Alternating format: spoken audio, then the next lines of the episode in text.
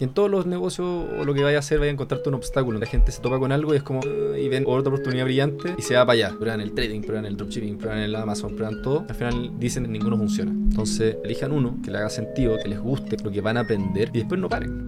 Bienvenidos a un nuevo episodio del podcast de Nico Orellana. Mi invitado de hoy es Sebastián Migliaro de Tus Finanzas Libres. Conversamos de su carrera, de sus inicios, de cómo hacer dropshipping. Este episodio es todo sobre dropshipping. Hace mucho tiempo quería conversar con alguien que realmente lo hiciera bien y Sebastián es la persona. Pero antes quiero agradecer a nuestro auspiciador Flycrew. Si tienes un conocimiento que quieres vender, pero la tecnología te agobia, te paraliza y no sabes cómo empezar, entra a flycrew.com y nosotros te ayudamos. Pero volvamos al podcast. ¿Qué es tus finanzas libres? A ver, tu finanza libre yo lo hice hace casi un año. Eh, partió siendo porque yo siempre he tenido este sueño de... Siempre me ha gustado enseñar a las personas por un lado. Eh, siempre... Bueno, ahí vamos a hablar de varios temas, pero todo lo que son finanzas personales, e-commerce, me gusta mucho. Y las personas generalmente cuando tenían lucas y me decían dónde invierto la plata, me pedían consejos. Hmm. Entonces yo tenía este sueño, por un lado, de enseñarle a la gente, no sabía cómo, y por otro lado, eh, me gustaba el tema de crear contenido. Tenía este como sueño oscuro, pero que en verdad no lo quería hacer, de ser youtuber, porque me gustaba esto de monetizar también online, de vender cursos, me gustaba el modelo de negocio. Hasta que lancé Tu Finanzas Libre, eh, partí con este curso de dropshipping, enseñando a las personas, eh, más que el dropshipping, actualmente el Mm. totalmente dropshipping, pero mi objetivo es enseñar a las personas a que se pueda hacer plata online y que no es necesariamente una estafa como muchas veces uno piensa que es, o, hay mucho humo que te venden al final en redes sociales, en publicidad, con el dropshipping, trading, Amazon, todo lo que escuchamos. Sí. Entonces quería acercarle a las personas, como ser bien transparente, contarles mi historia, cómo yo los podía ayudar. Y eso actualmente está en tu finanzas libre, principalmente enseñando cómo hacer dropshipping. Perfecto. Y partiste hace un año y la cuenta, hoy día no sé, tenéis 120 mil seguidores en, en- en Instagram. Eso hace un año tenía cero. Hace un año tenía cero, sí. ¿Y cuál fue tu estrategia de, de creación de contenido? Fue mucho más de publicidad pagada, Ok. muy poco orgánica.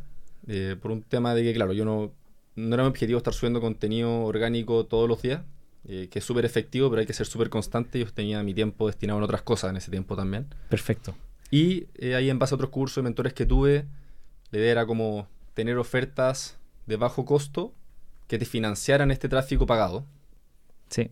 Y obviamente, ojalá, y en mi caso también tenía utilidades, entonces financiaba este tráfico pagado que me daba seguidores y yo lograba monetizarlo Y- al, al vendiendo cursos y enseñando a personas a lo que es el dropshipping al final. Ya, maravilloso. Pero, ya, performance, que es, un, es re curioso. Yo soy. La gente que escucha el podcast sabe que a, a mí me encanta el orgánico. Mm. Es lo que me tiene Sí. rayado. Pero quizás fue porque yo tuve suerte y me crecí en orgánico. pues. Pero lentamente, por ejemplo, en la comunidad está Oscar de Gringlas y él es rayado performance. Pues. Claro. y, y él me dice, oye Nico, pero no, no- lo invité para acá y conversamos de eso. Y, y él ha vendido millones de dólares eh, haciendo performance. Sí, Entonces, vamos a hablar de performance, pero me gustaría entender de dónde saliste, weón. Porque, ¿cuántos años tenías? Yo tengo 29 A 29 años. Y estudiaste ingeniería civil industrial en la Católica. en la católica, sí. ¿Y por qué un cabro, eh, buena familia, bien educado, weón, termina emprendiendo, saliéndose por un camino que normalmente me imagino que tus compañeros no, no lo toman? ¿Por qué? Muy poco, sí. ¿Por qué lo hiciste? Sí, mira, yo toda mi vida me encantó esto de emprender. Toda mi vida. Desde, desde chico me di cuenta que podía hacer mis propias lucas. Obviamente tenía una mesada, de hecho no era grande, me alcanzaba para hacer lo, lo normal durante el mes. Y me di cuenta que podía empezar a generar lucas de otras maneras. O sea, le hacía clase de tenis a mi hermana, yo jugaba mucho tenis. Le hacía clase a las amigas de mi hermana chica. Ok. Empecé a entender también como chuta. A una niña le puedo cobrar en ese tiempo, no sé, tres lucas la hora pero tenía cuatro niñas metidas dentro. Entonces empecé como también a entender que podéis como llegar a... La idea no es como venderla a una persona, sino que tratar de llegar a más público. Entonces empecé a traer niñas de ahí. Después empecé a vender aceite de oliva, frutos secos, hacer clases particulares. Y, y- y me acuerdo patente cuando era chico que haciendo estas clases de tenis, terminé comprándome, no sé, el Guitar Hero con la batería, el micrófono, la guitarra. No sé, 300 dólares, que en ese tiempo, teniendo 12, 13 años, era mucho. Y fue como, como que me dio orgullo y que podía conseguir Mm. mis propias lucas. ¿cachai? Entonces, siempre tenía ese bichito de querer emprender. Y a lo largo de la universidad fui eh, invirtiendo en cursos, pero por aprender. Yo creo que eso es algo que siempre trato también de, de, de decirle a las personas que no se centren como en la plata ahora. Obviamente todos queremos más plata, Mm. pero sí que se centren en aprender y tener habilidades que cuando te salga una oportunidad las puedes aprovechar. ¿Cachai? Yo hacía cursos, hay cursos gratis de Facebook, de Google, de, no sé, en Udemy, estos cursos que te valen 200 dólares, pero están en oferta y valen 8. Está lleno. Eh, hice uno de WordPress, empecé a hacer cosas y de ahí empezó a salir esto de... Entonces, en, en el colegio ya, ya ganabais plata. Vendía aceite de oliva y sí, frutos secos. ¿Y, y tu familia no, no, no le tenía susto a que ganarais plata? No, le encantaba, le encantaba porque les pedía menos. Eh, No, vale. y lo veían como algo choro al final, que estaba movido, de hecho, no sé, empecé a vender las semillas y, y los aceites de oliva. Mi mamá, mi mamá me dijo, toma mi celular, llama a todas mis amigas si querí. Listo. Y le perdí el miedo, empecé a llamar, entonces igual... Mi mamá tenía, eh, mi mamá quizás como padre rico, padre pobre, quizás mi mamá era más madre pobre. Eh, ella es bacán y todo, yo- todos saben, pero el punto es que cuando yo empecé a trabajar y a ganar plata, yo empecé como a los 14, 15 años. Y mi mamá le daba mucho susto que yo me, me gustara tanto la plata que dejara de estudiar. Y no estudiara. Claro. ¿Te pasó algo así o, nada? Nada que. Nunca planteé a mí mismo ni a mis papás dejar de estudiar. Ok. Eh, tampoco, sí ellos me molestaban de repente, pero igual yo tenía otro interés en ese entonces, mucho el deporte. Me gustaba harto también como los videojuegos en su momento, y mis papás me veían en la universidad, entre que iba a hacer deporte, después la noche jugando play, me decían, bueno, estudia. Y yo le decía, ¿para qué? Si necesito un 3-5 en el examen, y, y como que igual pasaba con lo justo, de hecho me eché un par de ramos, eh, justito, Pero pasaste eh, bien. no- al final no me atrasé ni nada, pero, y en, pero en ese momento me molestaban. Y ahora es como al revés, ahora como que me ven y dicen como, "Puta, ¿sabes qué? Bien, como te enfocaste en lo que te gustaba y, y como que destinaste tu tiempo a lo que más te gustaba. Y, y durante la universidad, no solamente terminaste tu universidad y te titulaste y todo el cuento, que es un esfuerzo no menor. Ahora tampoco es un esfuerzo de, de otro planeta. A mí me dicen, Nico, Sí. es que no puedo hacer nada más porque estoy estudiando. Y le digo, bueno, espera tener una hija Claro. y estar casado y tener una pega. Sí. Y me decís que no tenéis tiempo porque estáis estudiando en la universidad. Pero bueno, Mi experiencia fue totalmente distinta en todo caso. Yo sentía que tenía mucho tiempo. Ok. Como que mis clases terminaban a las 2 y tenía todo el día después para hacer deporte en la casa. Deporte y estudiar, pues estabais estudiando y tomabais cursos y Estudiar, cosas. Sí. ¿Y cómo? Ahí, ahí estaba. En ese momento no estaba tan enfocado estudiando otras cosas. Estaba en lo mío, mucho deporte y bueno, carreteando, época universitaria. Y después cuando salí y me puse a trabajar, ahí fue como, necesito hacer algo de verdad. Mm. Porque veía en la oficina, no sé, a personas de 50, 60 años, que llevan 30, 40 años ahí. Y decía, llevo con cueva 3 años, no puedo estar 30 años más sentado acá. ¿cachai? O sea, recién salgo a las 7 Mm. para ir a entrenar a las 8 de la noche, para llegar a mi casa a las 9, 10, aprovechar lo que tenía en la noche para hacer algo. Entonces no puedo vivir con esto, o sea, no puedo estar, imagínate, después tengo hijos, o sea, ya ni siquiera tengo tiempo para mí. ¿Qué va a hacer después? ¿Cachai? Con cuál el fin de semana. Eh, y después te entra la depresión al final del domingo, va a tener que volver el lunes. Sí, claro. Eh, entonces ahí me puse así como a, a ya como a, a hacer, hacer cosas. ¿Y, ¿Y cuándo empezaste entonces con...? Porque, ok, terminaste la universidad, te fuiste a trabajar a, a Moneda Asset, que es una administradora de fondos, ¿no es cierto? Como la lista de inversiones. Analista de inversiones. Eh, trabajaste un par de años ahí, después Sí, de terminar tres. tu práctica, casi tres. ¿Y cómo termináis vendiendo educación en, en online, weón? Porque ganabais bien, teníais Sí, un buen bono.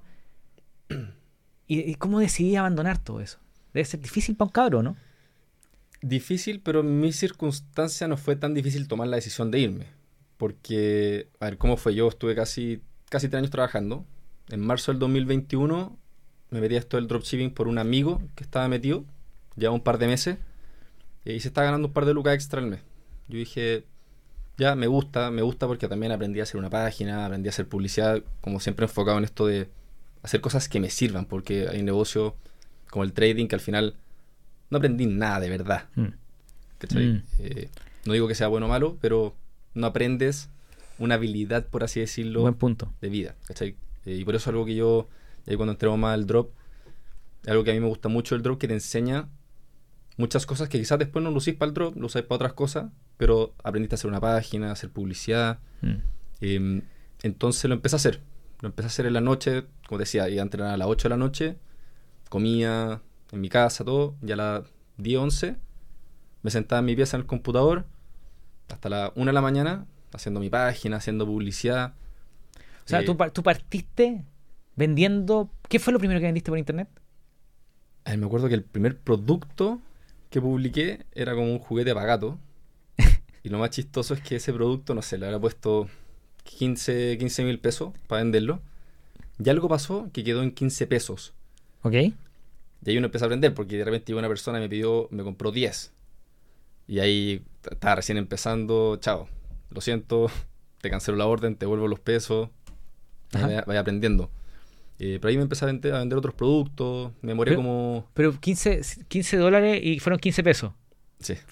¿qué, tiene, qué, qué significa eso? ¿Qué pasó? ¿Por qué eh, fue un error? problema de la integración, re- aprendiendo yo al final, probablemente marqué algo mal Pero quiere decir pero que. tradujo- Ah, perdón, ya entiendo. Pusiste el producto en 15 pesos. en 15 mil pesos y por alguna razón quedó en 15 pesos. Ok. Ok, ya entiendo, perdón. Y, Bueno, aprendiendo nomás, Sí, pues, aprendiendo nomás, pues, pero por lo menos funcionaba. Y fue como, ya sabes que más la gente me puede comprar. Y ahí estuve como un mes por ahí error. Gana, ni siquiera sé si gané algo, quizá gané 100 lucas ¿Y tú- el primer mes. Y pero fue como, ya sabes que esto funciona. Tengo personas de confianza que están ganando harto. Y ahí encontré un mentor que le pagué para que me enseñara a hacer esto bien. Y ahí ya la cuestión me explotó. O sea, segundo mes me gané un par de palos. Tercer mes, más palo. Ya está ganando varias veces lo que estaba ganando en mi pega. O sea, en, en dos Ok, tres meses. Llegó un minuto que vendía y par, par de veces más que en tu trabajo Que ganaba, no que vendía. O sea, que utilidad, de utilidad. claro. Ya ganabas dos, varias veces más de lo que ganabas en tu trabajo, Mm, que era un buen trabajo. Que era un buen trabajo. Ok. Eh, Y ahí cuento corto, al cuarto mes renuncié. Dije, pero- y ahí me, me empezó a entrar el bicho de, estoy ganando más plata que en mi trabajo, que dedico nueve horas al día, que te aprietan, estás medio estresado. Tenía un jefe. ¿qué algo que te gusta, pero que tampoco estáis apasionado haciendo. No, no es una motivación. Eh, Al final lo estoy haciendo todo para los jefes. sí. Eh, entonces en ese punto ya dije, o me cambio de industria, quería cambiarme quizá a otro lado porque al final me encanta la finanza, eh, como estaba en analista de inversiones, pero ya como que dije, es el momento de cambiarme porque no quiero hacer esto por 30 años más. Entonces me cambio a otra industria o me la juego con esto. Y ya me estaba yendo muy bien con esto.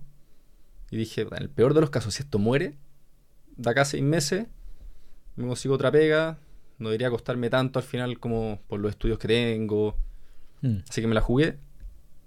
Y el resto ya, ya llevo como Un año y dos años. dos años desde que renuncié a Full lo mío. Ya, pero déjame entender qué hiciste para abandonar. Sin, todavía no te quiero preguntar de Drop, pero quiero entender. Tú montaste una tienda de e-commerce, Claro.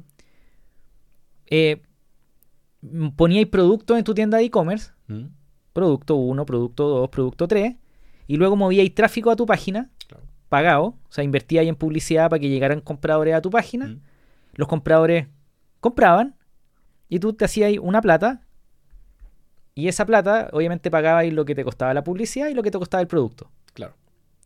Y ahí Y había un margen. mandaba el producto directamente al cliente, que es como la gracia del drop, del dropshipping. Pero el dropshipping en realidad entonces es hacer e-commerce nomás, pues, weón. Y hacer e-commerce. Al final, la gente piensa que. Hablemos de dropshipping. Sí, ¿Qué claro. diablo es el dropshipping, weón? Al final, el dropshipping específicamente es un modelo logístico. Eso es. No es un. De no tener inventario, negocio De no tener inventario. Más que de no tener inventario, es un modelo logístico donde los proveedores envían el producto directamente a los clientes. Ese es, eh, pero es un modelo logístico. Si tú te metías a Mercado Libre, sale compra internacional en algunos productos. Eso es dropshipping. O si te metías a Falabella, también de repente hay compras internacionales.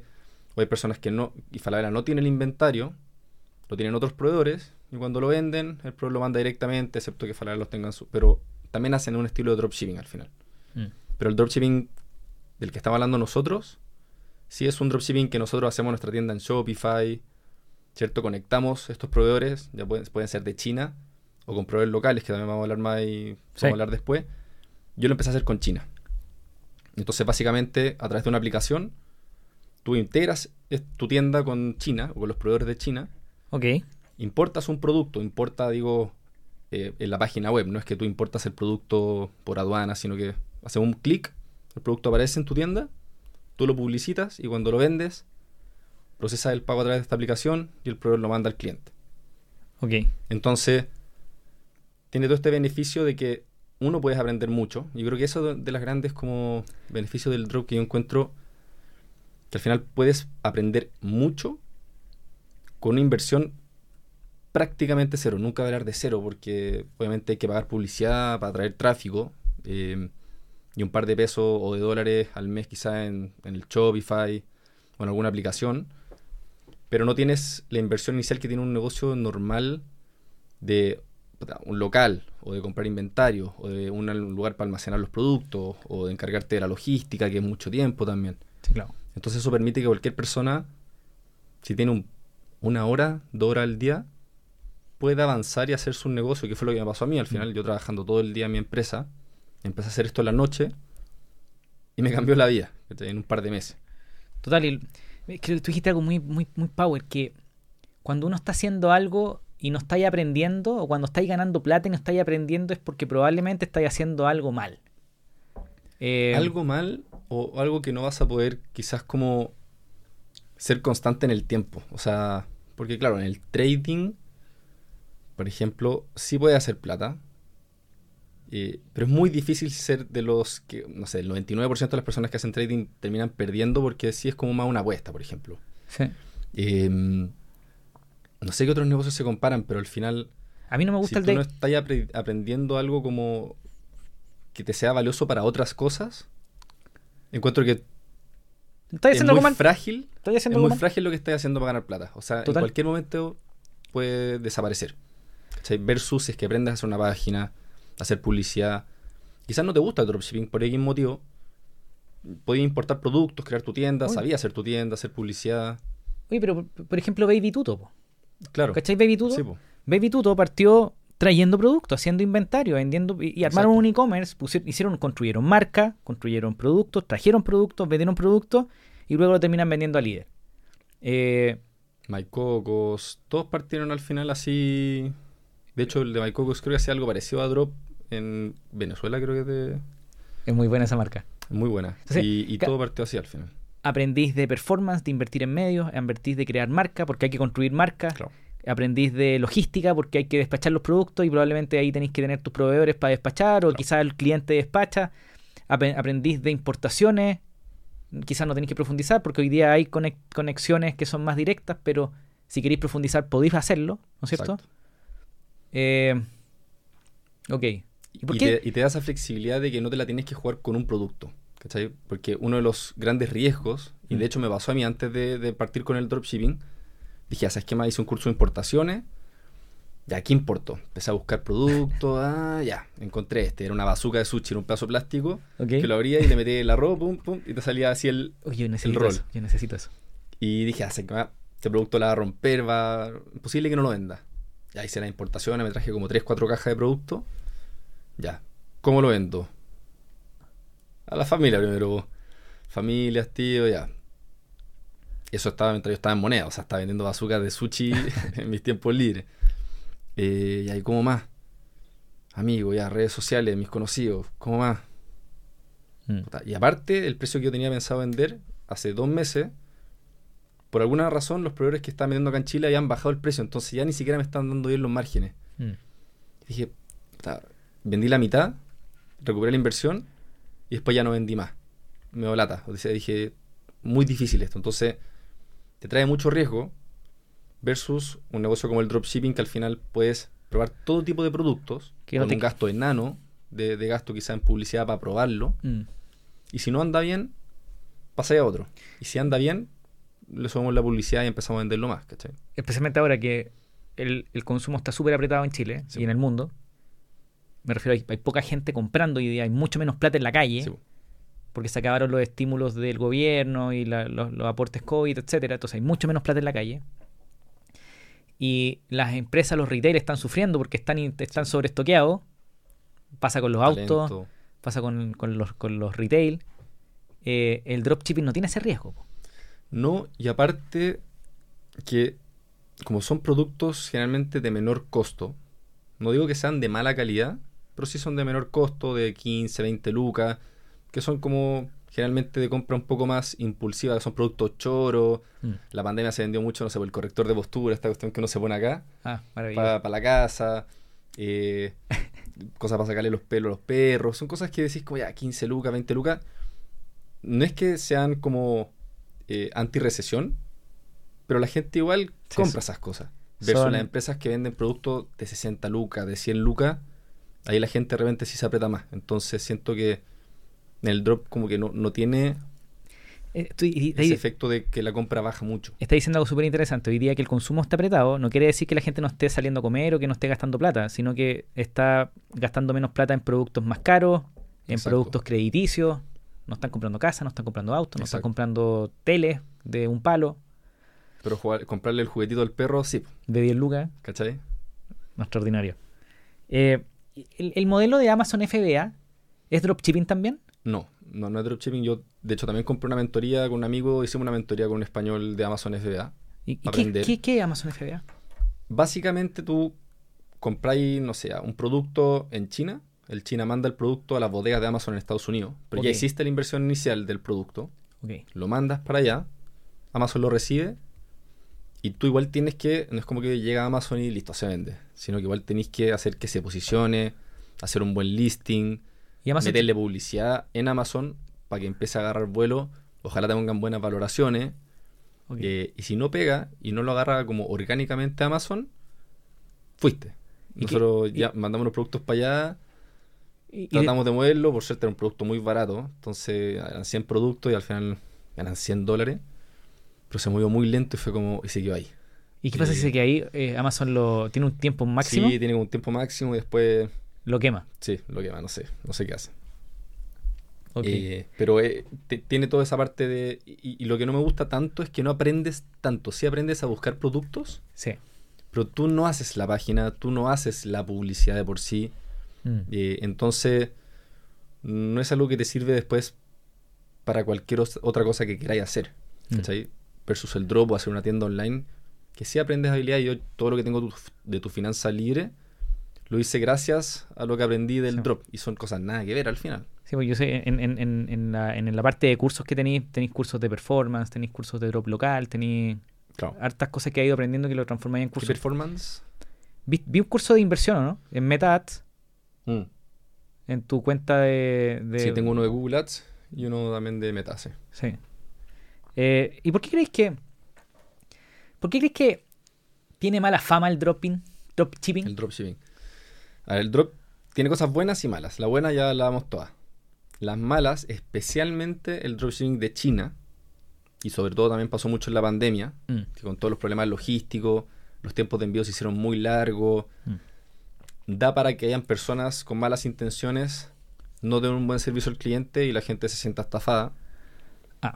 Eh, Sí, ha pasado mucho eso que la gente compra, no sé, he visto tiendas que venden sofás, que venden cosas y que le que... llega cualquier cosa o no les llega. O no llegan nomás, O, o le llega, pero eso ya no tiene que ver con el drop, eso tiene que ver con que cualquier persona puede hacer una página web obvio. y vender cualquier cosa. Porque hay personas que Mm. me parecían a mí anuncios. Un dron espectacular, gigante que da a 10 lucas. Es decir, o, o un kayak con motor me parecía. Y lo vendían a 20 lucas. Y la gente lo compra y después le llega un botecito de juguete.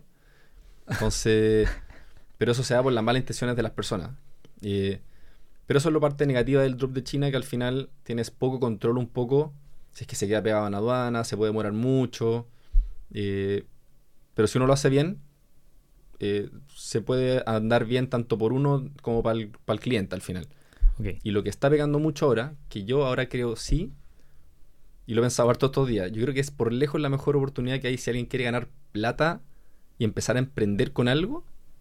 El dropshipping con proveedores locales, yo encuentro que es por lejos lo mejor. O sea, me gustaría ver una opción mejor que esa, porque claro, ya, si uno quiere hacer una startup, igual necesitáis Sí, tener ciertos conocimientos igual importantes, ¿cachai?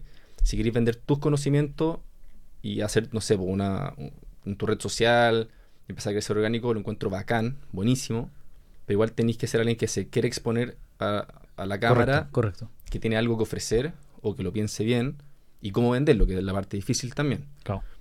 Versus, bueno, el trading ya lo sacamos de la ecuación. Sí, a mí no me gusta. Exacto, a mí, también, a mí tampoco. Eh, Amazon FBA igual necesitáis inversión grande y tenéis poco control Y en operando, Amazon. y estoy operando en un mercado que no entendí. Exacto. Y después ya, claro, emprender e importarte lo que hice yo, pues las bazucas de sushi. Eh, ¿Y qué, Pero si y- no pega, ¿y qué es el drop local? fuiste. ¿Qué es el drop local? El drop local es- lo mismo que al final que el dropshipping de China. Digo lo mismo de que tú no tienes el inventario. Pero ahora en este caso los proveedores están acá. Los que ya corrieron el riesgo y están, están, están estoqueados. Claro, generalmente son importadoras, tienen bodega, Y ahora deben los estar, chinos de repente que tienen y ahora deben estar todo bien. producto. Eh, como están sobreestoqueados, feliz de encontrar gente que está dispuesta a, a cor- a crear marcas, a crear. Sí, pero no solamente porque están sobreestoqueados. O sea, por ejemplo, el drop con, con proveedores locales se hace mucho, hace mucho tiempo en Colombia, por ejemplo. Ok. Eh, y es un negocio para los proveedores también, porque ellos traen el producto a 2 lucas, en la plataforma lo venden a 4 y no hacen nada. O sea, les mueven el inventario. Correr el riesgo de traer el producto nomás. Exacto, corren el riesgo, pero probablemente ya, si es que ya tienen inventarios, porque igual lo venden en otros lados, quizás en ferias, que sé yo dónde. eh, y si es que empieza a moverse el producto, traen más, pero claro, ellos tienen ese riesgo al final. Y, y para que se, se hiciera popular el drop local, entonces hay, un, hay, hay proveedores que están operando de esa manera que ¿Por tú puedes se está conectarte. haciendo popular? Hace cuatro meses llegó esta, hay una empresa que se llama Dropi, Ok. que te conecta, que es la que te integra eh, la tienda de Shopify, del dropshipper, con los proveedores. Entonces, ¿yo qué hago? Dentro de Shopify hay una aplicación Mm. de Dropi que la conecto. También me hago una cuenta en Dropi yo por internet. Y el mismo Dropi, ahí sale, no sé, buscar productos. Haces clic y te aparece un catálogo gigante de todas las categorías. Te sale de quién es el proveedor, cuántas unidades tiene. Y si hay un producto que te gusta, haces clic, importar, y con un clic, pum, te aparece en tu tienda en Shopify. Y ahí tú lo puedes editar, poner el precio que queráis, ponerlo bonito, te pones a venderlo, y si se vende, le pones como OK, como dentro de Dropi, y Dropi con el proveedor hace las gestiones y mandan el producto al cliente. ¿Cachai? Y Dropi entonces es una startup. Claro, es como más. Ellos sí son más startup porque están haciendo esta plataforma tecnológica, son de Colombia. Eh, ellos llevan como 5 años en Colombia y recién hace como 3, 4 meses empezaron en Chile. Por eso están empezando a agarrar vuelo acá. ¿Cachai? Entonces, ellos también dan una opción muy chora de que es que le cobran a la persona en la puerta de la casa. Mm. Entonces, da para que uno la conversión sea mucho mayor. Eso se llama el pago contra entrega. Da para que la conversión sea mayor porque la gente no tiene ese miedo de, uno, poner la tarjeta de crédito en la página por Mm. temas de seguridad. Y dos, de pagar antes algo que quizá nunca les llegue, por ejemplo.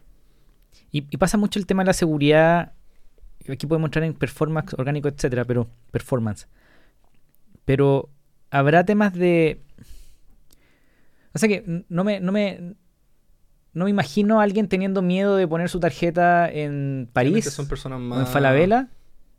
Porque uno sabe que va a llegar y si, Mm, y si falla, por último tenía quien reclamarle. claro. Pero en el dropshipping quizás tú te encontrás con un- una publicidad en internet y la gente em, tiene más dudas, puede ser.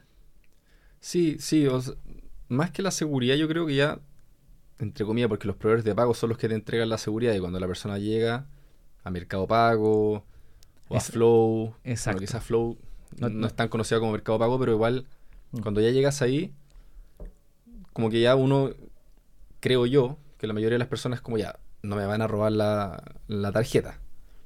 Pero sí la seguridad de que, claro, eh, estés pagando algo de una página que nunca haya escuchado la marca. Entiendo. eh, Y por eso, claro, y por eso mejora la conversión si es que pagáis en la puerta.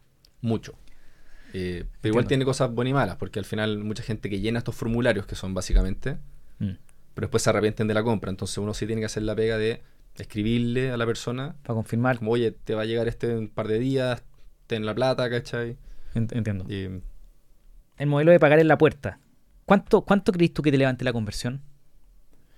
mucho, pero mucho. O sea, parte un ejemplo, obviamente depende de los productos, eso, pero un 2% con- de conversión en una tienda de... Voy a hablar de drop porque todas las tiendas y las marcas tienen sus propias tasas y que sean, sean distintas, pero Ya, un 2% es decente, bueno. Ok. Con contraentrega debería fácilmente poder tener 5, puede llegar a 10, 15. Es mucho mayor. Y en ese caso, ¿es Dropi el que procesa el pago en la puerta y luego ellos te transfieren los recursos? Sí, o sea, trabajan con transportadora. En este caso, por ejemplo, están trabajando con dos, Blue Express y As Delivery. Ok. Y Blue es el que está incorporando esto, por ejemplo, de cobrar en la casa. Mm. Estos operarios logísticos en pandemia les fue muy bien. El, Sí, el modelo... mucho el negocio, o sea, el, el mercado. O sea, eso, Y- las bodegas también de productos. ¿Y estarán tan- startups. seguirán, seguirán igual de firme? ¿O, o se le habrá apretado también con esta crisis que hay? que y lo que hace que la gente, no- yo creo que Mm. no, no- no está cachando la crisis que hay. ¿Puede ser? Yo creo que no. Es porque está fuerte, ¿o no? Sí. Sí, o sea, yo he escuchado varios de personas que trabajan en retails que está muy lenta la cosa, está dura. Mm. Eh, pero por otro lado yo no lo veo tanto por esto mismo, porque estos tipos de productos son productos que la gente no la piensa tanto al comprar. Son como productos que le satisfacen una necesidad y que les dan un efecto wow y que la gente es como, "Ah, ya, chao, lo compro. ¿no? Claro. Bueno, eso es lo que me quedé pegado recién, pero el... ¿Cómo, cómo construís confianza ¿Mm? haciendo dropshipping si la gente está llegando por una publicidad, que es un producto que tú me contabas, y pues ojalá que sean productos... eh, eh, efecto wow. Eh, efecto wow, como que son se- como productos eh, de compra más impulsiva. impulsiva, Sí. productos de compra impulsiva. ¿Mm? Eh, ¿cómo, ¿Cómo podéis construir confianza con la gente que te compra por internet de este tipo de productos? O sea, uno que la página se vea bien, obviamente hay que ponerle cierto cariño a la página, que estén las políticas de envío, las políticas de privacidad, términos de servicio, todo lo que requiere cualquier página Seria. eh, seria. Eh, y después, bueno, si estamos hablando de China, obviamente es un poco más difícil versus contraentrega, porque contraentrega la gente ya, con tal de que me llegue a la casa, lo pago acá. Mm. O sea, entonces, ¿Y, y cómo, cómo ponían la variable aduana en todo esto? Porque la aduana de Chile funciona. Y yo creo que quizás Dropi está trabajando en Chile porque eh, la aduana funciona en Chile. Hay países Sí. como Argentina que, es- que- que es muy complicado la aduana. sí. En Colombia también funciona bien. En Perú no tengo idea. Pero, pero en aduana sí pasan cosas raras, pues como que te cobran más caro, como que lo agarra Sí, un... pero no, porque generalmente como uno vende productos más baratos, la aduana te cobra impuestos si es que el costo del producto, no el que tú lo vendes, el costo del producto es sobre 41 dólares. Entonces, tampoco es algo tan recomendable vender productos tan caros. Uno, por eso. Y dos, porque cuando ya estamos hablando de productos más caros, sí la gente empieza a cotizar en otros lados. Entiendo. em, Entiendo. Yo, ¿Y, y qué opináis de, de la venta de productos caros? ¿Tú lo harías? Pero ahí por el que... drop no. Quizás con proveedores locales sí. Ok. Igual no lo haría tanto yo. Por un tema de que la gente compra mucho más rápido productos más baratos. Ok. Y como que no es como que. Siento que la compra de productos baratos, no por ser la mitad de precio, es más que el doble de la gente que te compra. O sea, como que No, la. entiendo, entiendo la lógica. O sea, no estáis ni ahí con, con hacer importaciones tú directamente y comprar productos y... Por el momento no. Yo sí hice importaciones y eso es una de las cosas que me encanta del dropshipping. Es que cuando empiezas a encontrar nichos o industrias o productos que venden bien, sí puedes pasar Podríais a profundizar. importarlos. Yo, por ejemplo, había unos productos que vendí súper bien. Y dije, ¿sabes qué más? Los voy a importar yo. Creé una tienda nueva solamente para ese producto. Importé, me traje 500 unidades. Y le sacaste mejor margen. Le saqué mejor margen. Eh, en ese momento yo era, hacía drop de China, entonces ahora podía ofrecer despachos hasta el mismo día con mi inventario. Eh, y eso te permite al final casi crear un negocio de verdad Correcto. No, con un riesgo muy chico. Y, y nu- y nunca he pensado en, en- Porque me imagino que tenéis productos que están vendiendo bien. ¿Nunca he pensado en, en empujar más fuerte una marca en específico? Como una marca... Como My Cocos. O sea, decir, oye, esto, esto está era- vendiendo bien. Sí. ¿Por qué no hago una marca al respecto? Ese era mi plan con los que importé.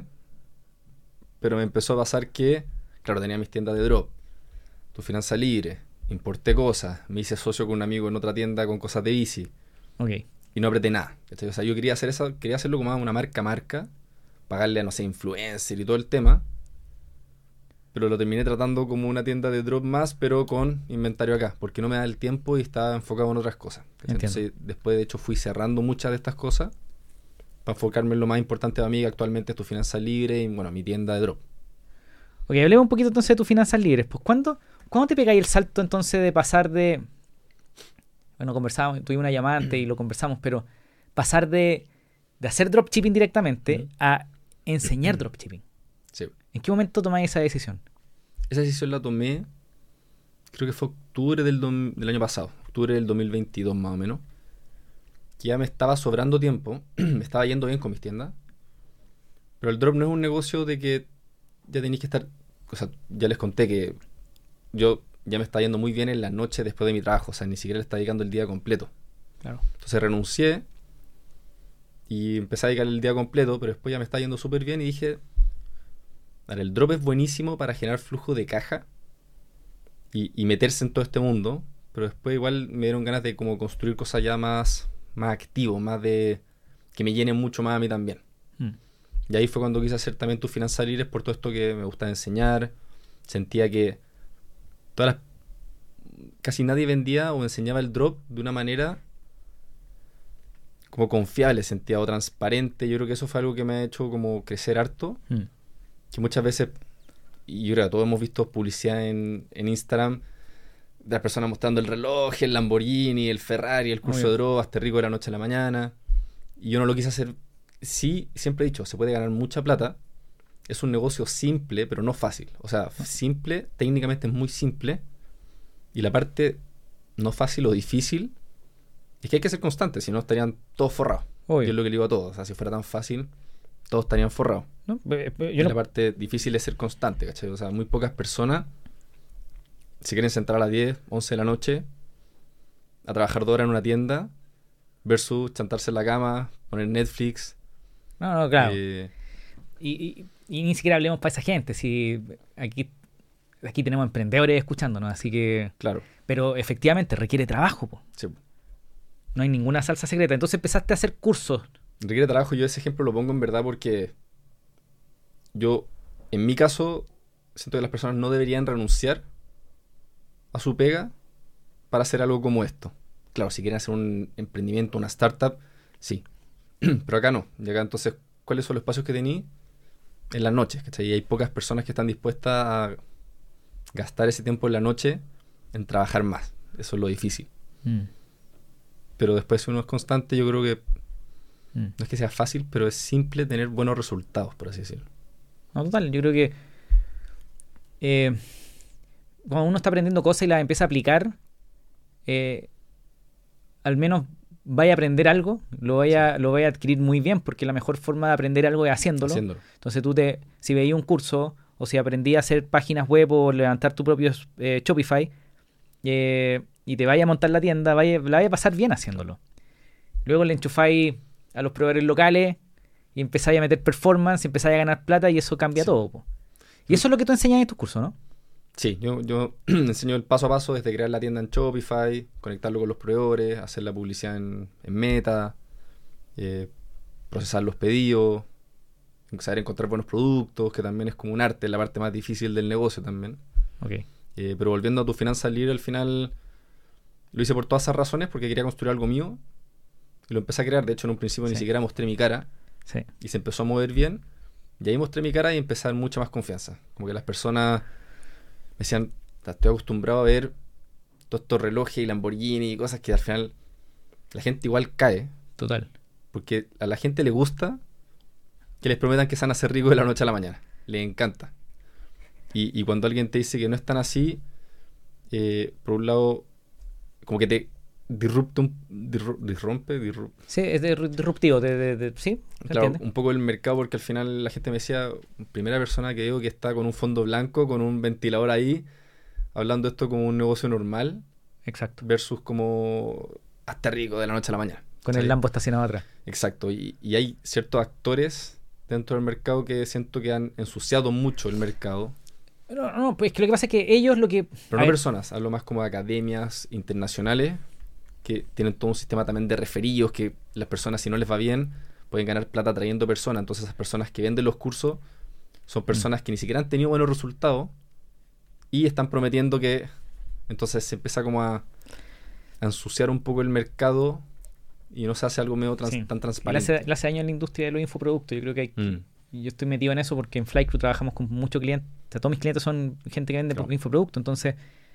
hay que, hay que ser cuidadoso para no dañar la industria tampoco. Pero Bueno, yo he tenido que ser muy cuidadoso y hasta a mí me han dicho vende humo porque no, yo obvio. al final todo lo comparto en base a mi experiencia y de repente suena como algo vende humo, pero es como, como lo que fue y lo que yo siento que es de verdad. Claro. Es que, a ver, primero, cuando hace mucho tiempo que yo quería hablar de dropshipping y tengo y mucha gente me escribió y, yo le- Mm. y, y les pido disculpas a ellos, que probablemente no los pesqué, eh, pero no, lo, no, lo no, no era un tema que, qui- que quisiera tomar porque me daba susto por lo mismo que estamos conversando. Como, esto es legítimo, se entiende por qué, por qué tiene tan, tiene tan mala fama. Mm. Eh, y cuando te conocí a ti, me, me diste mucha confianza. Claro. Y no solo eso, sino que teníamos amigos en común y hice el cross-check y reportar. Mm, Eh, oye, Seba, ¿es legítimo? Cínico, es legítimo. Ok, vamos. claro. Eso tú lo haces muy bien. Y creo que efectivamente, si llega alguien, una- un actor, un, tu finanzas libre, a enseñar siendo real, sin atacar a la vulnerabilidad de la persona, porque ahí ojo con eso. Cuando vendemos infoproductos, si tú atacas a la vulnerabilidad de la persona, eh, es terrible. Sí. Es como. Porque, claro, si tú ponías un Lambo, o un Porsche, o no sé, po, estamos en Chile, no poner un Lambo, pero ponías un Mercedes, un BM Mm. gigante, ten claro que lo que estáis haciendo es buscando gente vulnerable Claro. que está quizás desesperada por crecer en la vida, la la la, y les tratáis de vender un producto que probablemente ellos no van a saber ejecutar, Claro. porque no tienen ni idea el, el- el- el trabajo que requiere ejecutarlo. Entonces Sí. finalmente terminan siendo, no, no estafados, pero cayendo en, en- en estos vendedores de humo que los entiendo perfectamente. ¿Y Yo creo, que, y- y- y- y yo creo que es un tema que a todos los que vendemos algo como un contenido es difícil porque obviamente uno quiere como marketear algo contando en base a la experiencia de uno, es ser lo más transparente posible sin pasarse Sí. a la venta de humo y atacar a las personas porque uno mostrar el Ferrari pero hay personas que dicen si no haces nada vas a seguir siendo pobre toda tu vida y ahí ahí sí que ya están y hay mucha gente que hace eso no, no en Chile pero en el Sí. mundo Sí, sí, sí. eh, y ahí sí hace Ahí no. otro Yo, yo descarto, por ejemplo, a, mi- a mis mentores digitales que no me conocen, pero yo los sigo y me gustan, esos ¿Mm? podcasts que uno escucha y libros que uno lee. Yo descarto inmediatamente a las personas que. a estos gurús de internet que, que se vuelven desalmados buscando sacarle plata a la gente. Claro. Eh, por ejemplo, hay un gallo que se llama Gran Cardone, Mm. eh, que su contenido me gusta, es interesante, pero una vez dijo en un, en un podcast como... eh, le estaban preguntando si valía la pena comprar su, su evento de mil dólares. Mm. Y le preguntan, oye, imagínate que hay una persona que viene, viene la Navidad y tiene los últimos mil dólares. ¿Debería gastárselo en tu evento? Claro. Y Bon dice, por supuesto, obvio. O Mm. si no, es un perdedor. Claro. Y yo, chao, compadre. Sí, tampoco me gusta mucho por Porque, ¿qué estás hablando, weón? ¿Cómo Sí. te vas a gastar los últimos mil dólares que tenéis antes de Navidad? Claro. Cómprate dos, una comida rica y unos regalos para tus hijos, pues, Sí. ¿O no? Sí, En vez de estar Totalmente. cayendo en estos vendedores de humo. exacto. Eh, hay un programa. ¿Tú escucháis podcast? ¿Te gustan? Ahora estoy escuchando, no soy de tantos podcasts como tú, pero yo estoy ahora escuchando el de Olmos y The Game. Ok, ya está muy bueno. Pero te recomiendo uno que se llama My First Million. ¿Ya? Que los, los fundadores es un gallo que se llama Sam Parr con Chon Puri. Bueno, Y Chon Puri hizo una conversa hace un mes con una chica que se llama Cody Sánchez. ah, sí. que la cacháis porque La- sí, el po, Gonzalo sí. está rayado con ella. Y a- en ese episodio hablaron de. Voy a tratar de dejarlo en las notas del- del- de, este episodio, pero hablaron de los gurús de internet. po. Mm. Y puta que es del- delgada la línea, weón. Es muy delgada, sí. Es delgada la línea. Entonces, por ejemplo, yo que creo contenido, eh, me da mucho susto que. No, no tengo problema con que me digan que soy un gurú o que soy un vende humo, porque yo, si yo sé que no lo estoy haciendo, sí. no hay problema. Pero sí me da susto confundir la línea. Sí. ¿Cómo lo haces tú para Es, es difícil.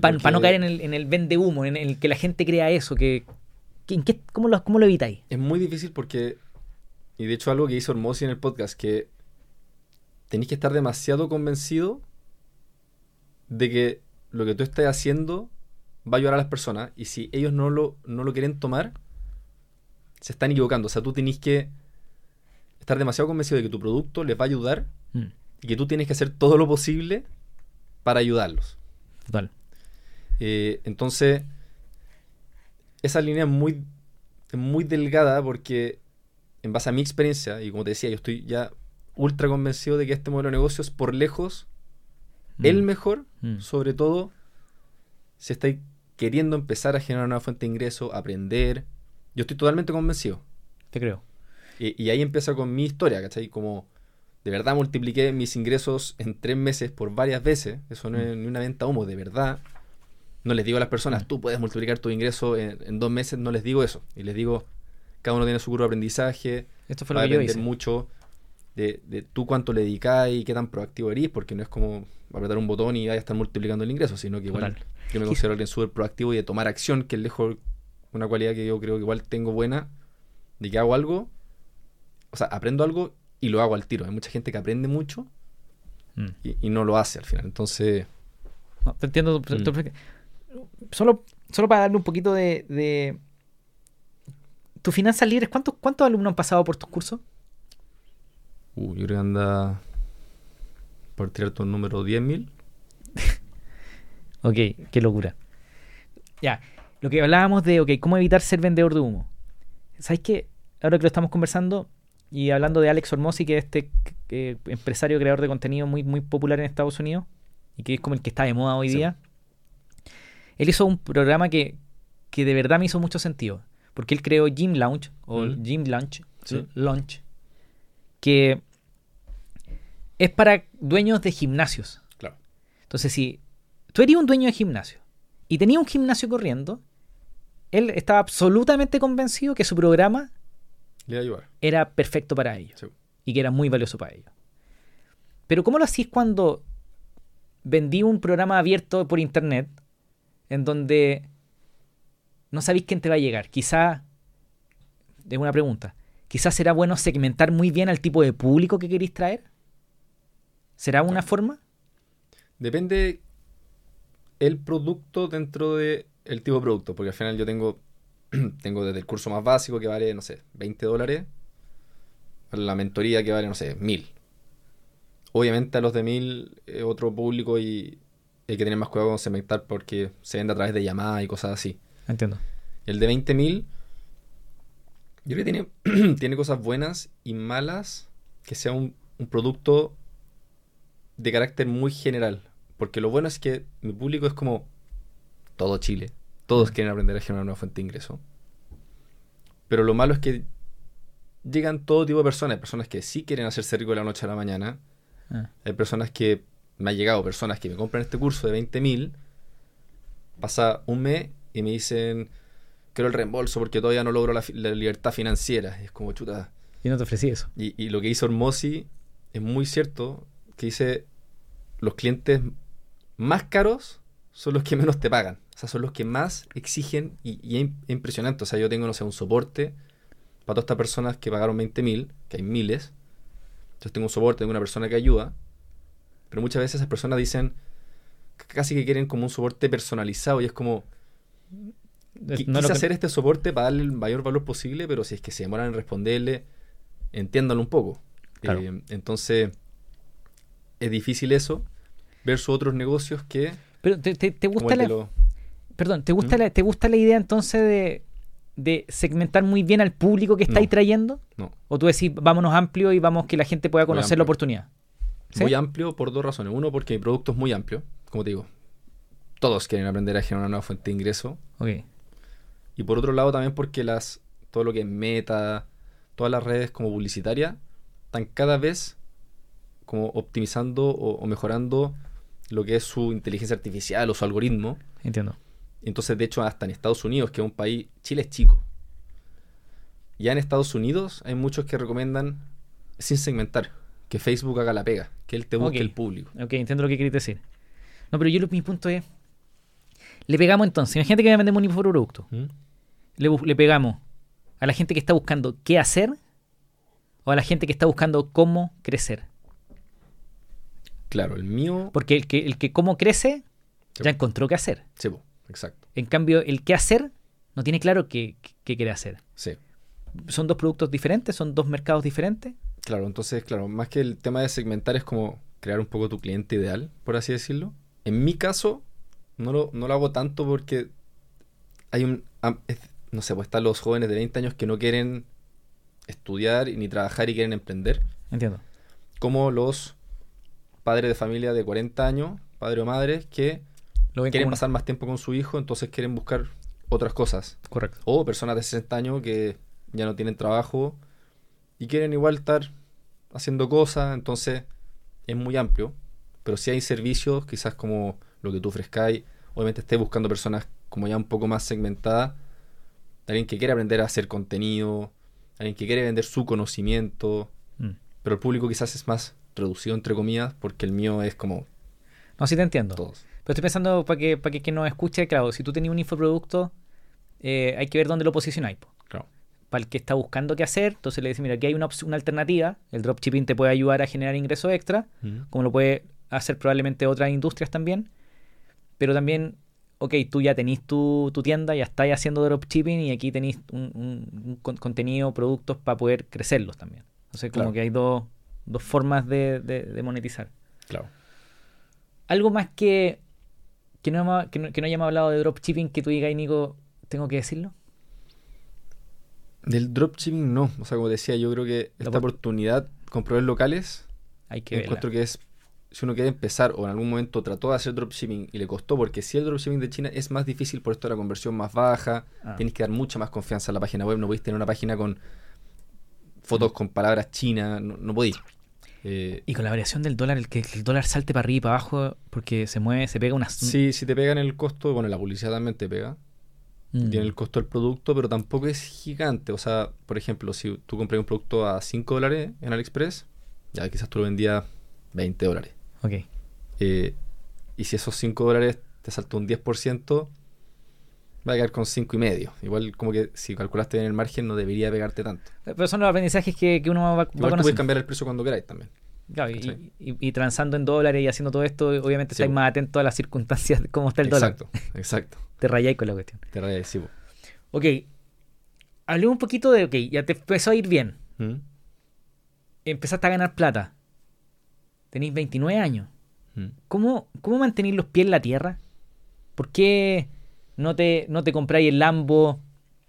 ¿Por qué no...? ¿Cómo mantenéis los pies en la tierra? Sí, yo creo que me ha ayudado mucho. A mí me encanta leer también. Y he leído muchos libros también de finanzas personales. Y, y lo digo también en mis redes, como que leer, más de que poder sacar una cosa específica del libro que te va a cambiar la vida, es como que es como un interés compuesto Mm.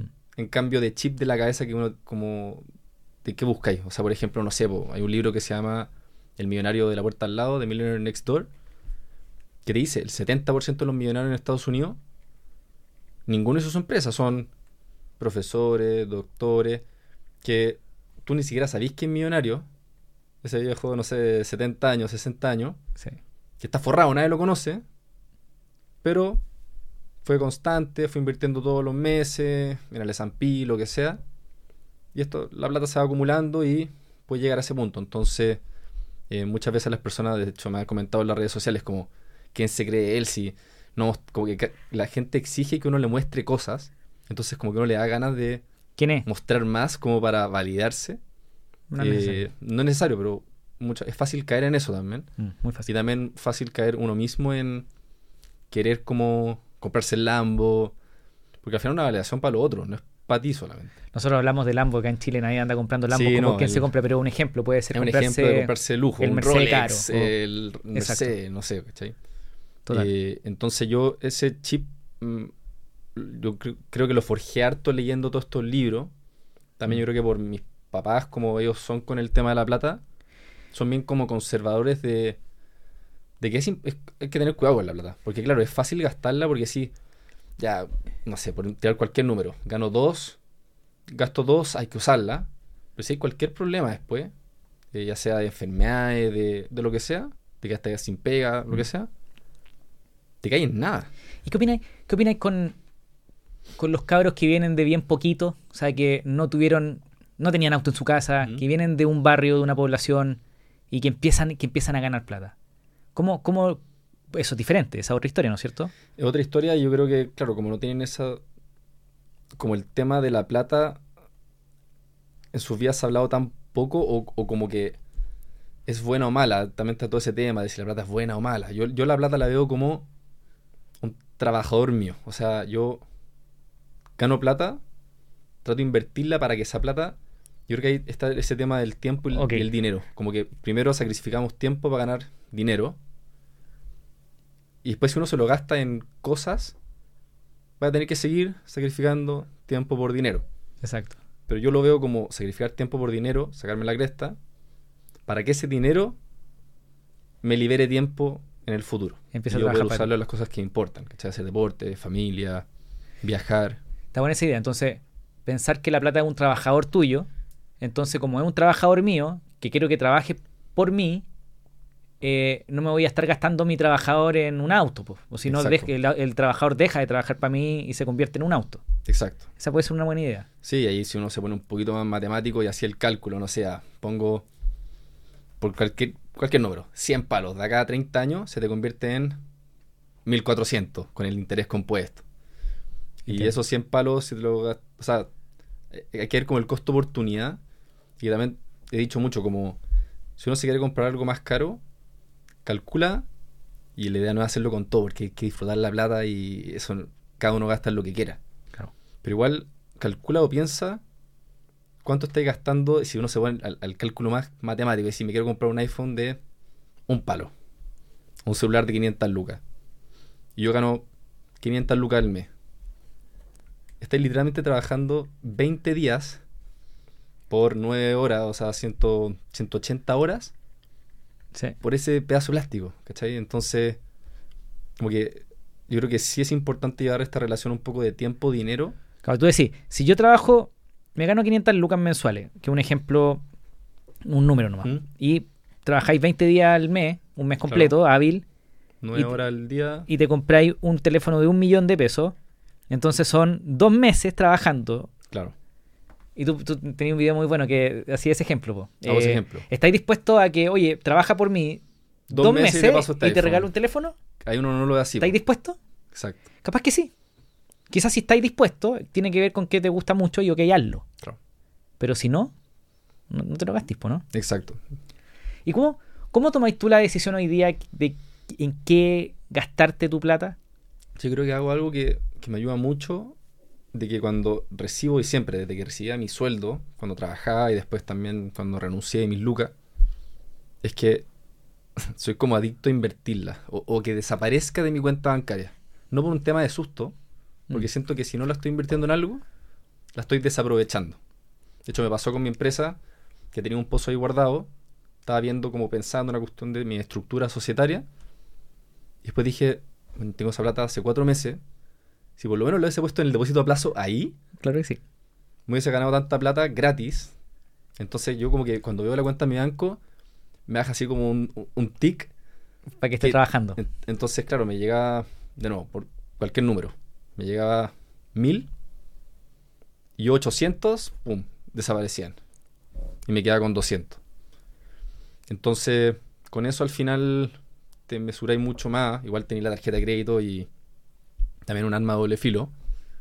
Pero, pero tampoco necesitaba comprar lujos, ¿cachai? Claro, viajes y cosas así. Encuentro que un buen lujo que vale la pena Mm. por experiencia y todo eso. Pero siempre como en tema es chistoso porque algunos dirán que soy cagado, otros que no, pero a mí siempre también compré un celular. Ahora quizás como ya es más de trabajo, por así decirlo, algo más uno lo como que lo que vale la pena, pero yo no sé, mis celulares hasta el, el- el último que tuve, a no ser me lo regaló incluso la empresa. Eh, pero el de antes de ese lo gané en cachipún con mi hermana porque era el celular usado mi papá. Entonces siempre me dolió comprar cosas como diciendo, gano, no sé, uno, me cuesta 600, es más de la mitad del mes trabajado, yendo a la oficina todos los días. Pero es curioso, es curioso lo que te pasa, weón. Quiero, quiero ver si. ¿Recordáis algún minuto de niño quizás que se te haya metido esta idea en la cabeza? No. Porque la cultura normal es que yo gano plata y me gasto la, La plata. gasto, sí. Y me compro las zapatillas, me compro las tonteras. Sí. ¿Qué- ¿Por qué nosotros no hacemos eso? A mí me cambió harto el chip cuando ya empecé a ganar plata y que fue me, me empecé a meter en la... Bueno, ya, ya en la universidad estaba leyendo harto. Temas de negocios, o sea, libros de negocios como la biografía. Hay uno que me encanta, el Shoe Dog de Nike. Ok, sí, sí, sí. Demasiado bueno. Porque también es como más de emprendedor y ir a Japón y traerse los productos, me encanta. Ok. Eh, pero también muchos libros de esto de finanzas y como de... O sea, ¿entendiste, entendiste rápidamente que el trabajo, o sea, el dinero ojalá esté trabajando para ti e invertirlo Claro, y eso es lo, y- tenéis clarísimo. Exacto. Ok. Y, y- y hay muchos como... Porque también las personas como tratan de... No es que tratan, pero tienen todo lo que son las finanzas muy sobrecomplicadas. Como que las personas piensan que es como lo de Wall Street, que es como tienes que encontrar la acción Tesla que se te multiplique por 10 y con eso vas a ser millonario. Entonces, o hacen eso y que sale bien por ese monto de plata o la perdieron, no sé, o no lo hacen, que es la mayoría de las personas. Entonces, también han salido hartas plataformas, en fin, toda racional que han acercado harto el tema de las finanzas a personas que no leían mucho de eso, Mm. Que decían, chuta, los bancos se ven demasiado formal para mí, no quiero meter la plata, se ve complicado. Eh, y después de eso ya tienes la plataforma, lo que te queda ser constante. De hecho, en estos libros que uno de los que leí, que dan ejemplos como a los últimos 30 años, digamos que invertís todos los meses. En un caso inver- invertí en el peor momento de cada mes, todos los meses. En otro invertí en el mejor momento de cada mes y en el otro aleatorio, en cualquier día. Y claramente el que mejor invertía algo más ganaba, pero tuve en 30 años y la diferencia era muy poco, versus el que nunca invirtió, Total. que quedó acá abajo. ¿cachai? Entonces la gente trata sobre, de sobrecomplicarlo mucho y si es que todos los meses pueden ahorrar 100 lucas, meterla ahí, olvidarse. O 200, y en base a lo que ganan ellos y lo que pueden ahorrar. Pero, pero te aseguro que si así eso y ahorráis un 30% todos los meses, de acá a 30 años, estoy seguro que te vas a jurar bien. ¿Cachai? Si no me equivoco, Warren Buffett o, o su socio eh, decía. Voy a buscar la cita. Algo de la señora, ¿no? Eh, no, no, no. Decía que lo más difícil de invertir es no hacer nada. Sí, po. Porque efectivamente uno, si tú tratáis de ganarle al mercado, invirtiendo, vendiendo, invirtiendo, vendiendo, es muy difícil. Y sucede también que, no tengo el número, pero eh, las ganancias está en un par de días al año, Sí, que son los saltos que se pegan las acciones. Y si tú estás jugando y te perdías esos días, Sí. perdís gran parte de la Gran rentabilidad. parte. Entonces, por eso me gusta mucho Fintual. Fintual llegó con la idea de, oye, deja tu plata acá Inversión más y pasiva. olvídate. Eso. ¿Y por qué mucha gente le va muy bien, por ejemplo, invirtiendo en propiedades y crece en su patrimonio de manera importante en propiedades? Porque efectivamente las propiedades, tú entras en la propiedad y no es tan difícil fácil salir. salirte, no es líquida. Sí. Eh, eh, tenéis que dejarla ahí un buen rato. Mm. Y, y- y entonces no ganáis plata en las propiedades porque por la plusvalía o la tontera. Claro. Es porque te quedaste quieto un buen rato. Sí. ¿Te parece una buena estrategia? Quedarse quieto. Yo encuentro que es la mejor estrategia. O sea, a ver, si de verdad quieres ser una persona que está full metida en las inversiones, hay muy buenas, siempre hay buenas inversiones que no todos pueden verlas, pero tenés que ser una persona que se dedica mucho a eso y ni siquiera estar trabajando. O sea, yo como analista de inversiones, y no es por desmerec- desmerecer a la industria financiera, que también obviamente generalmente tienen retornos súper buenos y mejor que el mercado, pero es muy difícil. O sea, Total. aunque estés bien metido ahí, la podéis cagar y bien cagar. Entonces, Mm. sigue siendo como la mejor opción, encuentro yo, irte por un fondo medio diver- diversificado, olvidarte de la plata. Al final también hay un costo de oportunidad entre el tiempo que le dedicáis buscando opciones versus todos los meses. Claro. O sea, Ahí. hay gente que se dedica a la, a la administración de patrimonio, tú- de Sí. analista, ¿no es cierto? Tú, tú trabajaste en eso. Y por supuesto que si te dedicáis a eso, probablemente vaya a ver cosas que otra gente no ve porque conocís muy bien una industria, conocís bien, muy bien una categoría, Sí. porque eres experto leyendo estado de resultados, entonces cuando las empresas publican su estado de resultados y, y tú tomáis decisiones de inversión, vaya a ver el estado de resultados, veis sus balances, veis sus inventarios, veis su flujo de caja, veis eh, eh, el, el free cash que, Cash flow. que está disponible. Entonces tú puedes decir, ok, sí, esta empresa, yo, yo tengo un análisis, así un análisis Claro. Y tomáis una decisión. Exacto. En ese caso, por, por supuesto, hay profesionales en esto. Sí. Pero si no estáis haciendo el análisis, si no estáis leyendo los estados de resultados, amigo mío, usted está jugando al casino. Exacto, y ahí creo que la gente es un tema de paciencia, como que les da lata esperar 30 años invirtiendo un poquito todos los meses y tratan de buscar como el next shiny object, el Bitcoin o, eh, o las estas acciones que aparecen de repente, Tesla. Obvio. eh, y probablemente hay plata de hacerse. Yo también tengo, por ejemplo, criptos, también tengo, pero una parte chica y hay que estar informado. Me leo libros también, creo Claro. mucho en la tecnología de, de eso, ¿cachai? Eh, pero para una persona, entre comillas, que no le gusta mucho el tema de las finanzas, eh, en vez de no invertirla o de estar buscando ese próximo Bitcoin, es mejor ser constante y te aseguro que va a vivir bien por lo menos tú cuando seas viejo.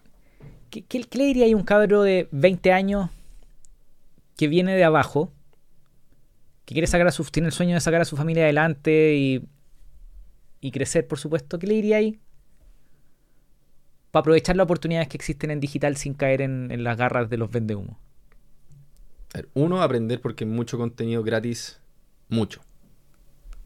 YouTube, en Udemy están estos cursos de 8 dólares que hay harto valor también. Y, y el tema es que la gente, cuando es gratis algo, no le dan el valor que puede llegar a tener. Y el otro problema es que, claro, tenéis millones de videos en YouTube, podéis estar meses y meses viendo, bueno, creo que está estudiado que por la cantidad de videos que hay, ni siquiera en tu vida Ah. podéis ver todos los videos que hay. Eh, pero le diría como hay mucho material. Si te gusta, por ejemplo, lo que es el e-commerce, hay una cantidad gigante de cursos en YouTube eh, de, de cómo hacer una tienda. Mm. Hay mucho. Facebook tiene sus propios cursos de publicidad en Facebook o en Meta. Google también. Mm. Entonces primero aprende. Y después empieza a aplicar nomás. Eh, y ahí yo encuentro que es bueno elegir ciertos negocios que uno puedas aplicar lo que aprendiste y que te enseñen más y que tengan poco riesgo en un comienzo. ¿cachai? O sea, yo encuentro peligroso de repente lanzarse a la piscina con miles de dólares en, en una importación porque tú crees que le va a ir bien sin haber como verificado ese negocio. Mm. Y eso, sí, sobre todo si uno no tiene plata de sobra. Eh, entonces hay ciertos negocios que te permiten eso como más fácil.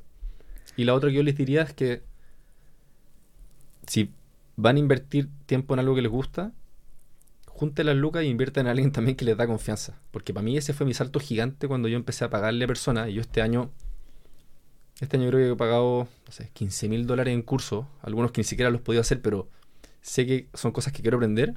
O sea, inteligencia artificial, no, no he tenido ni tiempo en meterme. Pero compré cursos porque quiero aprender a tener esas habilidades para que después quizás me sirven para mis tiendas, para tus finanzas libres, para otro negocio que me salga después. Probablemente la línea ahí es buscar referentes, Mm. estudiar de ellos y, y si, y si está la oportunidad de, de profundizar con ellos, quizás hacerlo. Claro, o sea, yo, y también como invertir en libros, porque al final es lo mismo, no estáis pagando un cursito o lo que sea como por lo que te da, sino que al final estáis pagando un libro. Tú Mm. lees el libro de alguien y estás aprendiendo de toda su vida, podéis como aprender de muchos de sus errores y lo que Obvio. hizo bien por 10 lucas. A mí me encantan A los mí me encanta el Kindle. Bueno, vi tu biblioteca de libros y está buenísima. A, a mí me me encanta- encanta el, el Kindle por ahí. Clic y aparece otro libro. a mí no me gusta, a mí no me gusta el tanto el Kindle porque cuando me pasé del libro físico a Kindle, el problema era que eh, como no ojeaba, dejé bajó, bajó mi consumo de lectura. Mm, Y con los libros físicos como que los tengo ahí, me están mirando. claro. Es como, tómame, tómame, tómame, agárrame, por favor, agárrame, me toca a mí, ¿cachai? Y lo otro entretenido de leer es que el libro, la persona que escribió el libro tiene aprendizajes que quiere compartir. Claro. Y es muy bacán leer un libro porque tú te sentáis con tu libro y es como que te sentáis con la persona que lo escribió. Claro. Y muchas veces las personas que escriben los libros son gente que son autores, son famosos, están ocupados. Por ejemplo, Robert Greene, Mm. que el, el autor del libro Las De- 48 reglas del poder, eh, las 48 reglas de la, no, las 33 reglas de la guerra, si no me equivoco. Y sus libros son, pero el Mm. loco se toma, el loco es- escribe, pero como los dioses, Cuando uno de repente toma un libro de un influencer que no está bien escrito, claro. versus este gallo Robert Greene, que es un manjar leerlo. Mm. Escucha- eh, entonces, estoy de acuerdo contigo. Leer es una locura. Sí, y, a, y a mí, por lo menos, lo que me gusta del Kindle es que permite, yo me siento tan ocupado durante el día, me siento, Ajá. que siento que, y un problema mío también, que siento que tengo que estar haciendo algo en el computador para sentirme productivo. Eh, entonces yo leo, pero leo en la noche, me acuesto en la cama, la luz apagada, el Kindle me permite tener la luz propia del Kindle. Sí. Leo 15, 30 minutos, me da sueño, pum. Entonces todos los días lo hago. De al final me permite en un mes leerme dos libros constantes.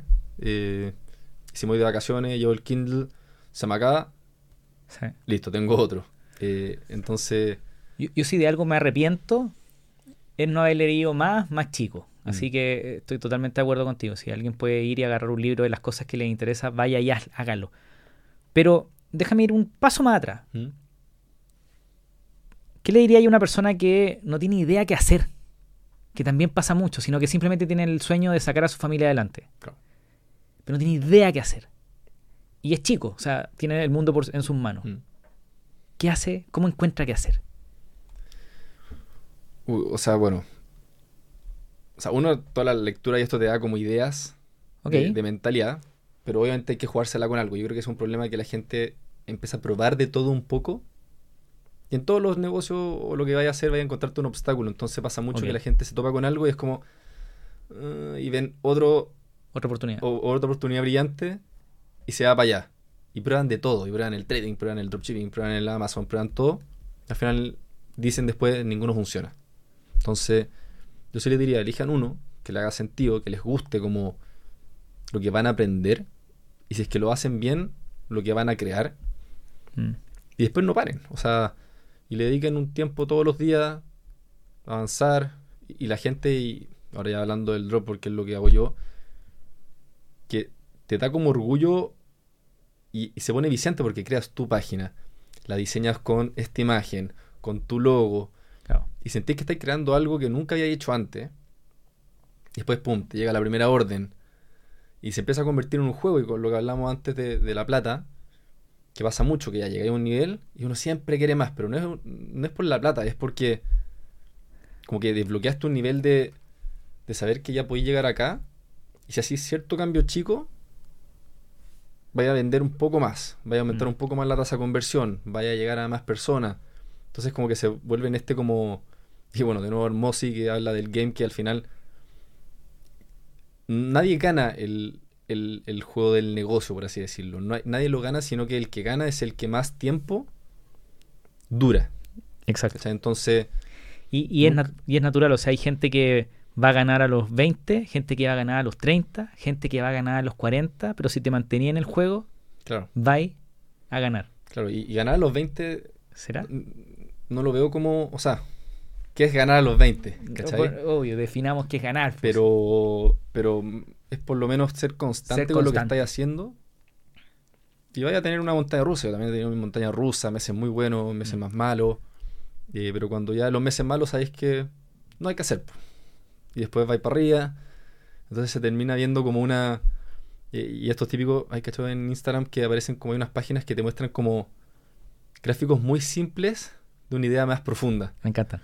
Y hay uno que es como motivation y te muestra como un salto gigante y después un Abajo. poquito más chico, un Total. poquito más chico, un poquito Total. más chico. Versus constante que es como el mismo saltito, todo el rato llega mucho más lejos. ¿cachai? Entonces, eso les diría. Y les diría que hay, en todos estos negocios que hemos hablado, hay mucha plata que se puede hacer, pero mucha.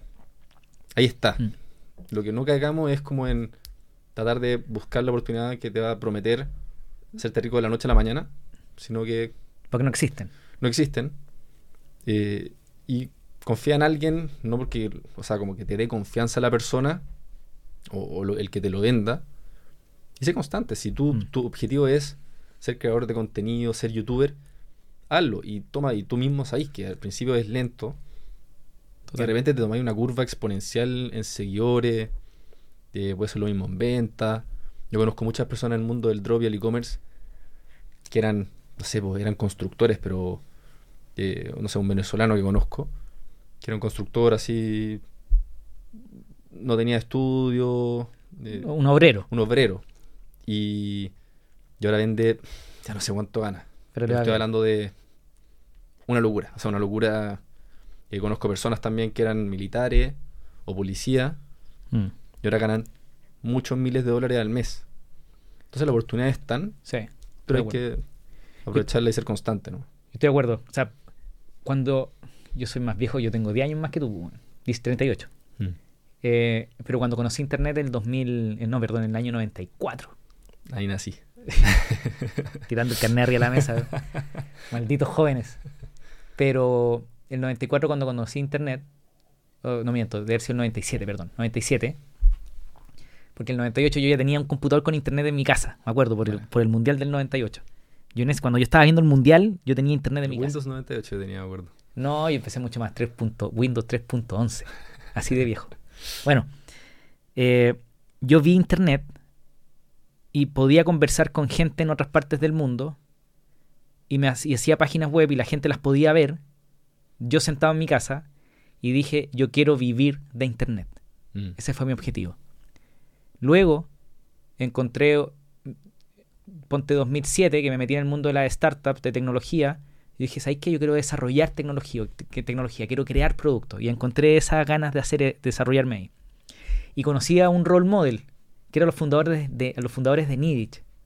Oscar Jertonson y Daniel Undurraga, ¿no? que hoy día son los fundadores de Corner Shop Bueno, que vendieron a Uber forrados nivel Dios.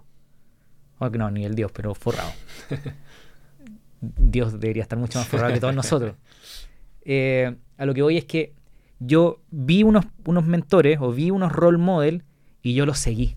claro. O sea, yo veía a Dani Udurraga, conversaba con él, veía que estaba haciendo, no entendía, oye, pero estáis haciendo un producto. Yo en ese tiempo tenía una agencia. Mm.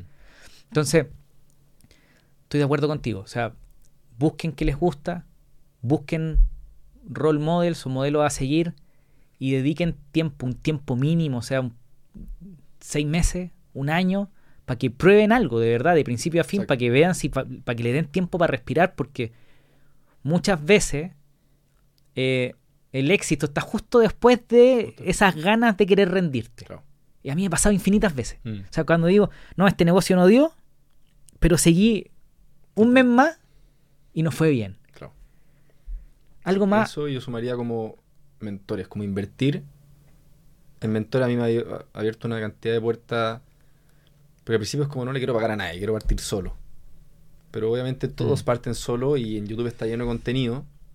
Pero te falta una persona que te diga, eso sí, esto no, te hacer networking. Al final yo hace poco fui a Estados Unidos a un evento que me invitaron, que eran pura, yo era en promedio de edad 25 años Mm, puros ex o muchos que seguían haciendo dropshipping, pero muchos partieron. Ya muchos de ellos tenían sus propias marcas, agencias de marketing. Estamos hablando de personas ya, como te había dicho, un pendejo de 21 años, sí. eh, con auto así de locura. Sí, sí. Eh, la industria de Estados Unidos es una empecé locura. a conocer personas, a invertir en conocer personas, ya sea viaje o una mentoría con Sí. alguien. Y, y de verdad lo conoces, o sea, uno sabes lo que, a lo que puedes llegar de verdad. O sea, yo muchos de estos mentores, tengo un mentor que no sé, vende un palo verde al mes, vendiendo sus cursos y sus cosas. Entonces es como, puedo llegar, o sea, sé que se puede. Ahora, ¿cómo voy a llegar? Voy a tener que seguir invirtiendo en cursos, en mentores, tiempo yo en aplicar Sí. pero se puede hacer. ¿cachai? Entonces, yo creo que le pasa mucho a las personas que no sé, po, estamos hablando de una persona quizás, como tú decías ya, de muy bajos recursos, que no sabe qué hacer, quiere sacar a la familia, y para ellos quizás ganar, no sé, un millón, Les es cambia la vida. Les cambia la vida. les cambia la vida, pero después te das cuenta, y cuando se meten en un círculo de personas que ya están en esa, y tú te das cuenta que en verdad no puedes ganar uno, puedes ganar 10, Se te empieza a expandir la cabeza. se te expande la cabeza, y, No y yo, yo encuentro que al final invertir en mentores y en personas y en educación. o en sí. educación o en eventos o lo Sí, que sea, sí. es clave. Estoy de acuerdo. El... Con este mismo, con el Dani Durraga, cuando el 2008, me acuerdo, eh, nosotros nos gastábamos toda la plata que teníamos, que no era, yo no tenía nada, pero yo me gastaba todo lo que tenía en viajar fuera de Chile a eventos. A la Web 2.0 Expo en San Francisco, a la- a la- al, al futuro de las aplicaciones móviles en Miami, en Londres, en la web, en, la, en, en AdTech, publicidad y, y- tecnología. Y gastaba mucha plata en, y- en ir a estos eventos. Mm, Entonces me, me me- me- veía gente que estaba volando. pues, claro. Y tú decís, ¿por qué yo no puedo? Yo también puedo volar. Sí. Me gusta. Eh, algo más que, que queráis dejar que no hemos conversado, quizás contarnos un poco si tenía algún lanzamiento pronto, algún curso que, que está- estáis empujando. No, no, o sea, hace como, bueno, hace como dos, tres semanas saqué, porque como les contaba, al final esto de los drop con proveedores locales ha partido hace poco en Chile. Entonces yo también me he estado metiendo harto ahí. Ok. Y hace como dos, tres semanas lancé un curso que también vale como 27 dólares, donde le enseño todo paso a paso cómo hacerlo y tenemos grupos de WhatsApp de apoyo, Discord, y hay hartas, no sé, una niña me escribió ayer, o hace un par de días, una niña que, que había comprado el curso y, y después me dice, tiré mi primer anuncio y vendí seis productos en un día y estaba vuelta loca. Después, tres días después, me dice, hola, sea, esto es una locura. eh, me acabo de despertar a las 10 de la mañana y ya tengo tres ventas, pero al final, Sí. y tú decís, ya, no suena tanto tres ventas, pero si tú decís, vendo cinco productos al día, digamos con un margen ya de 10, que quizás sea un buen margen, pero ya de 10. Estás haciendo 50 lucas al día. No, da lo mismo. si Por lo- 30 días, es un millón y medio. Eh, y entonces como que la gente de repente cree que para tener éxito tiene que llegar a un nivel gigante. eh, pero en verdad si partís de a poco vendí un producto al día, ya sabes que vendes por lo menos. Exacto. Entonces es. si le subo un poco a la publicidad, quizás vendo dos al día. O pongo otro producto y vendo dos y dos, estoy vendiendo cuatro. Y así empecé a saltar a 20, a 50, a 100, a 500 puedes saltar. Total. Eh, obviamente hay una cantidad de aprendizaje gigante de por medio, pero es parte de, ¿cachai? Pero tenéis que partir por algo. Entonces te encuentran en arroba tus finanzas libres oficial. Sí. Perfecto. Follow back. Ahora voy a poder ver mi, mi mensaje, mi DM que dejé. Compadre, muchísimas gracias por venir a verme. No, gracias. Eh, gracias por ayudarme a, a entender lo que es el dropshipping. De verdad que no lo entendía mucho. Eh, me encanta la idea, el- el- el- la perspectiva que tenéis de que la gente, si va a aprender algo, sea algo que, que te enseñe, Mm. algo que te deje algo. Porque si estáis aprendiendo cosas que no te están dejando nada, que no estáis aprendiendo nada, probablemente es una pérdida de tiempo. Así que muchas gracias por hacerlo. No, gracias a ti. Señor, Un honor, muchas gracias. dejémoslo hasta acá. Adiós. Si te gustó el episodio, por favor ayúdame que el mensaje de vivir de lo que amamos llegue a más personas. Compártelo con un amigo, déjame 5 estrellas en Spotify, suscríbete en YouTube, déjame un comentario o simplemente toma el link del episodio y compártelo en tu red social favorita. Muchas gracias a todo mi equipo que me ayuda a tener el tiempo para hacer este episodio. Muchas gracias a ustedes por escucharlo. Adiós.